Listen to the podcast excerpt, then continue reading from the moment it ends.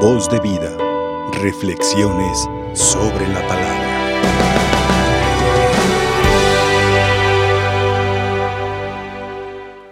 Estamos prácticamente comenzando un tiempo nuevo, litúrgicamente hablando desde luego.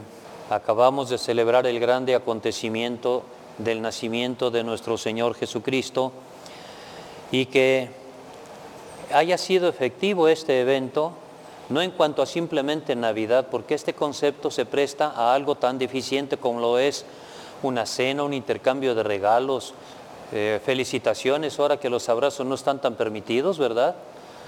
Pero, digamos, en una opinión muy personal, eh, el nacimiento de nuestro Señor Jesucristo es mucho, muy importante y es lo que verdaderamente se debe de celebrar.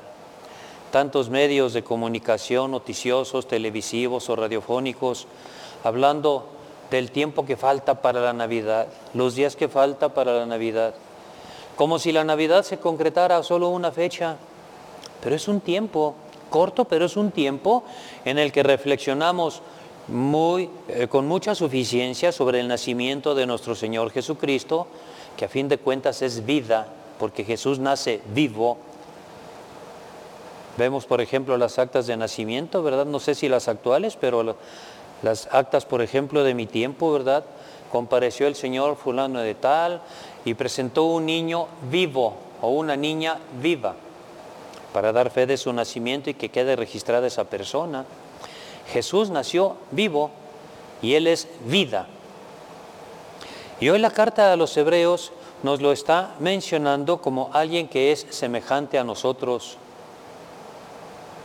Porque dice la carta a los hebreos que no se avergüenza de llamarnos hermanos.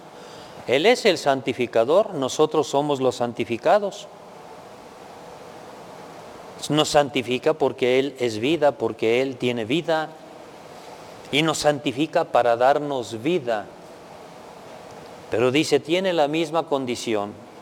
Por eso no se avergüenza de llamarlos hermanos. Como dice la Escritura, ¿verdad? Hablaré de ti a mis hermanos, en medio de la asamblea te alabaré. Jesús nos llama hermanos. Y para que seamos hermanos verdaderamente con Él, así como dicen que la sangre es la que une a los hermanos en una familia, pues la sangre que nos va a unir a Cristo como hermanos es su misma sangre. Esa misma sangre que nos lava, que nos purifica. Esa misma sangre que derramó por todos en la cruz. Convirtiendo así a la cruz en un signo de vida. Lo que antes fue la sentencia de muerte para lo peor de la delincuencia, hasta que llegó Jesús. A partir de esa ocasión, la cruz se convierte en signo de vida. Inclinando la cabeza, entregó el Espíritu y el Espíritu es el que da la vida. Y nosotros tenemos pues la vida gracias a Él. Y quiere liberarnos de las fuerzas del mal. Él en su creación, digamos que somos la obra maestra de todo lo que Él hizo. Hagamos al hombre a nuestra imagen y semejanza. Cuando decidió, mirando adentro de sí mismo, por eso determinó, hagamos al hombre a nuestra imagen y semejanza. Y creó Dios al hombre, a imagen suya lo creó, hombre y mujer los creó. Y cuando habla de hombre y mujer, los creó adultos, porque en su adultez comprenden el lenguaje de Dios que dice, crezcan, multiplíquense, llenen la tierra y sométanla. Es un lenguaje propio de los adultos, porque los adultos conocemos perfectamente bien esa metodología para la multiplicación humana. Crezcan, multiplíquense, llenen la tierra y sométanla. Y el hombre entiende, comprende, porque creado en esa madurez comprende. Desafortunadamente hubo algo que el hombre no supo entender. Cuando le dice, puedes alimentarte de todos los árboles del jardín, de todos los frutos. Los frutos. El fruto es el resultado de una labor. Puede ser buena, puede no ser buena. Y cuando Dios le dice al hombre, aliméntate con todos los frutos del jardín? Los frutos de las obras de Dios, las obras buenas, las obras que alimentan, que alimentan a quien las practica y alimentan al beneficiario, al, al que se le hace esa buena obra. Cuando alguien le da de comer al hambriento, no le da vida solamente por el alimento que le da, le da vida por esa misericordia, por ese amor. Es una vida espiritual, es un fortalecimiento. Es la virtud de la fortaleza y así la persona necesitada se siente reconfortada con ese alimento que se le da por la misericordia, independientemente de que sea el alimento material, o la medicina que se le da al enfermo, o la cobija que se le da al que tiene frío, independientemente de la materia, el alimento moral espiritual que recibe aquel que es beneficiado, porque quien lo hace identifica en el necesitado a Cristo, pero también muestra el rostro de Cristo, el de la misericordia. Puedes alimentarte con todos esos frutos, menos el que está ahí en medio, porque el día en que lo hagas vas a morir. Esa fue la propuesta de Dios. Y hasta ese momento el hombre conoce el bien, no conoce el mal. Pero no supo entender esa propuesta porque viene el maligno y le da una propuesta completamente contraria. No es cierto que vas a morir. Lo que pasa es que Dios no quiere que seas como Él conocedor del bien y del mal. Y ahí entonces el hombre comienza a practicar el mal. Lo conoce y lo comienza a practicar. Y como conoce el bien y conoce el mal, lo mismo que Dios conoce el bien y conoce el mal, entonces el hombre se ensoberbece y se quiere igualar con Dios. Conoce el bien y conoce el mal y todavía se da esa atribución de querer hacer las cosas quizá mejor que Dios. Por eso falla. Todo el tiempo en que el hombre quiere hacer las cosas mejor que Dios, siempre falla, siempre cae en el pecado. Porque Dios ya determinó sus designios y ya nos dio sus mandamientos y ya nos dijo el camino a seguir.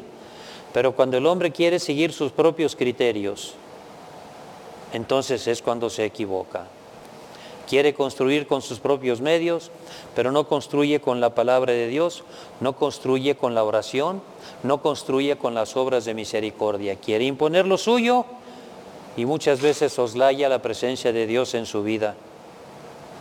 Y el hombre por eso siempre cae en el pecado. Aún así Dios no se echa para atrás. El Salmo 8, mencionado aquí en la carta a los Hebreos, nos dice que Dios puso al hombre todas las, puso a, los pies del hombre todas las cosas. Lo hiciste un poquito inferior a los ángeles, lo coronaste de gloria y dignidad, y todo lo sometiste bajo sus pies, todo. Sí se refiere al ser humano, pero la carta a los hebreos también lo aplica a Jesús, y con toda verdad, desde luego. Y no es que Jesús nos esté arrebatando ese mando, no. Si se hacen todos semejante a nosotros menos en el pecado, y por eso también Él tiene todas las cosas bajo sus pies.